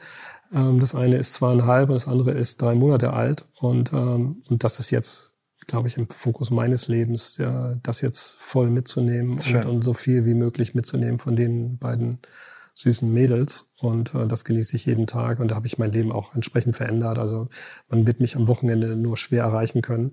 Äh, da lese ich keine E-Mails, kein gar nichts. Das, ähm, da habe ich meine Regeln, die ähm, für, für meine Kinder sind.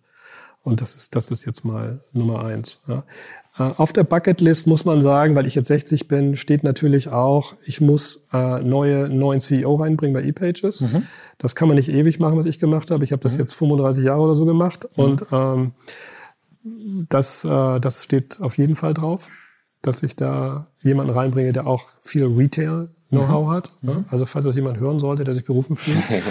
ja, ich habe eine Idee. Ich, bin, ich, bin, ich bin offen für Gespräche. Super, ich habe eine Idee. Und ähm, ja, dann ja auch wieder an der äh, Familie hängt und an all dem, was, ich, was mich jetzt die, die letzten 35 immer 35 Jahre immer getrieben hat und busy gemacht hat. Es gibt viele Plätze auf der Welt, die, ähm, die ich gerne noch sehen würde. Und, äh, und die würde ich gerne sehen mit meinen beiden Süßen zusammen, bevor die in die Schule müssen natürlich. Deswegen habe ich da auch ein enges Zeitfenster.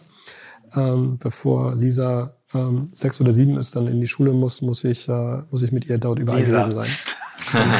ja, wo kommt bloß der Name wieder her? ja, ja. Sehr schön. Genau, da fängt mich meine Geschichte wieder ein, das Super. stimmt. Ja. Wilfried, vielen, vielen Dank. Das Danke war ein dir. großartiger Ritt. Ich habe die Geschichte ja nun schon ein paar Mal gehört, aber nochmal anders, wie das war für mich jede Sekunde spannend. Wir werden nichts rausschneiden und ich würde mich freuen, wenn wir noch eine zweite Folge machen. Irgendwann. Ja? Irgendwann. Danke, Danke dir. Lieber Wilfried, noch mal ein kleiner Nachklapper von Michael. Wir haben ja vergessen, dich danach zu fragen, welche Bücher dich inspiriert haben. Und Christoph hat mir jetzt erzählt, dass du danach selber darauf kritisch hingewiesen hast. Und ich würde mich freuen, wenn du mir hier auf diesem Wege vielleicht nochmal deine Top 5 Bücher drauf sprichst. Und dann würden wir sie noch äh, als Nachklapper an den Podcast dranhängen. Vielen lieben Dank, dein Michael. Mein erster Buchtipp, der hat äh, jetzt aktuell durch die Corona-Pandemie eine ungeahnte Aktualität bekommen. Das Buch heißt Die Welt im Fieber und ist schon vor drei Jahren erschienen. Es behandelt die Grippepandemie von 1918, die sogenannte spanische Grippe. Und die Autorin Laura Spinney beschreibt darin, wie ich finde, super spannend und sehr detailreich, wie sich die Pandemie in kurzer Zeit weltweit verbreitet aber auch die ganzen gesellschaftlichen Implikationen, die vielen Fehler, die bei der Bekämpfung gemacht wurden. Also aus meiner Sicht ein absolutes Muss für alle Politiker und Entscheider, die damit zu tun haben. So Begriffe wie Social Distancing, von denen wir dachten, dass sie ganz neu seien, genauso wie der Effekt von Mundschutzmasken, die schon damals halfen, die Pandemie zu stoppen, taucht alles hier in dem Buch sehr detailreich beschrieben auf. Ich hatte bisher immer geglaubt, die beiden Weltkriege wären die größten Katastrophen des letzten Jahrhunderts. Hier erfährt man aber zum Beispiel auch, dass die Pandemie von 1918 mehr Todesopfer hatte als beide Weltkriege zusammen mit mehr als 80 Millionen, vier Prozent der damaligen Weltbevölkerung, wobei die meisten in der sogenannten zweiten Welle starben, die im Herbst eintrat. Also auch jetzt noch, glaube ich, eine interessante Lektüre vielleicht für den Sommer am Strand. Interessant ist auch die Namensgebung der spanischen Grippe, die nur deswegen so genannt wurde, weil Spanien eines der wenigen Länder war damals, die nicht am Ersten Weltkrieg beteiligt waren und deswegen Spanien eine freie Presse hatte, die keine Zensur unterlag. Man konnte deswegen einigermaßen neutral nur in der spanischen Presse die tatsächlichen Fakten nachlesen. Alle anderen Länder hatten das äh, wegen des Krieges zensiert. Tatsächlich war der wirkliche Ursprungsort der Pandemie Kansas City in den USA. Mein zweiter Tipp, äh, ein Buch, das mir sehr am Herzen liegt, Insanely Simple von Ken Siegel mit dem Untertitel The Obsession That Drives Apple's Success. Das ist ein Buch, äh, das auch schon etwas älter ist, von 2012. Ken Siegel war Product Marketing Manager bei Next und dann auch wieder bei Apple. Er hat unter anderem die Think Different Kampagne mitkonzipiert. Simplicity ist eines unserer drei Mission Statements bei ePages und deshalb bekommt auch jeder neue Mitarbeiter von mir dieses Buch geschenkt. Aktuell muss ich wieder ein paar nachbestellen, weil jetzt im Juni eine ganze Reihe neuer Kollegen beginnt. Das Buch beschreibt sehr unterhaltsam, wie ich finde, die Schwierigkeit, wenn man etwas einfach machen will, im Gegensatz zu komplex. Steve Jobs hat ja bekanntlich eine nahezu Obsession, den Finger immer in die Wunde gelegt wenn etwas nicht in diesem Sinne Design konstruiert oder auch nur verpackt war. Meine dritte Empfehlung, auch ein Silicon Valley Klassiker, schon auch mittlerweile 30 Jahre alt, erscheint aber immer wieder in revidierten Neuauflagen. Zuletzt meines Wissens 2014, das heißt Crossing the Chasm von Geoffrey Moore. Er beschreibt darin die verschiedenen Stufen eines Product Rollouts mit unterschiedlichen Zielgruppen. Am Ende möchte man immer den Mainstream-Markt erobern natürlich. Dazu muss man aber am Anfang eine Gruppe, Kundengruppe von Innovatoren und Early Adoptern erreichen und gewinnen, die, die erstmal die Produktidee validieren, zum Beispiel bei Facebook am Anfang die Studenten. Die Schwierigkeit besteht dann immer darin, das Produkt ähm, von diesem Early Adopter Markt in den Mainstream Markt zu bringen, der eben ganz anderen Regeln gehorcht als der Early Adopter Markt. Und das Buch beschreibt da sehr gut, wie ich finde, das Überspringen quasi dieser Schlucht, deswegen Crossing the Chasm. Ähm, Gerade in Deutschland sieht man oft, dass viele ingenieursgetriebene Firmen das nicht schaffen. Ja, eigentlich müsste jetzt im Sinne von Simplicity Schluss sein ähm, bei drei Büchern, weil aber fünf gefordert waren, hänge ich noch zwei dran. Das erste von den beiden ist ja für mich quasi das Buch der Bücher, wenn es um deutsche Literatur und deutsche Sprache geht, die Budenbox von Thomas Mann. Ich habe eine ganz besondere Beziehung zu diesem Buch, ähm, weil es in meiner Kindheit sehr lange Zeit das einzige Buch im Haus war. Ich glaube, meine Mutter hatte das zur Konfirmation oder zum Schulabschluss bekommen. Und als ich dann in der Schule lesen und schreiben lernte, habe ich immer versucht, das Buch zu lesen. Der erste Satz auf der ersten Seite ähm, geht aber schon fast über die komplette Seite und ist so tief verschachtelt, dass man als äh, Kind das unmöglich verstehen kann. Ähm, also eine gewisse Schönheit der komplizierten deutschen Sprache, die sich sozusagen vor einem ausbreitet. Ich musste dann im Sinne von Simplicity erstmal ganz viele Karl May und Jules Verne Bücher lesen, bis ich irgendwann bereit war für die Buddenbrocks. Habe das dann aber umso mehr genossen. Das äh, fünfte und letzte Buch ist meine Empfehlung für Eltern von kleinen Kindern und damit eines, das ich gerade am häufigsten lese, weil ich damit meine Tochter ins Bett bringe. Besonders gut geeignet, wie ich finde, für ältere Väter mit sehr lebhaften Kindern. Das heißt Patterson und Findus. Das sind eine ganze Serie von schwedischen Kindercartoons über den etwas verschrobenen alten Patterson und seinen kleinen lebhaften Kater Findus, der ihn meistens morgens um vier weckt, indem er in seinem Bett herumspringt was meine Tochter auch manchmal gerne nachvollzieht. Das Lieblingsbuch meiner Tochter ist übrigens die Geburtstagstorte. Mehr muss man dazu eigentlich nicht sagen.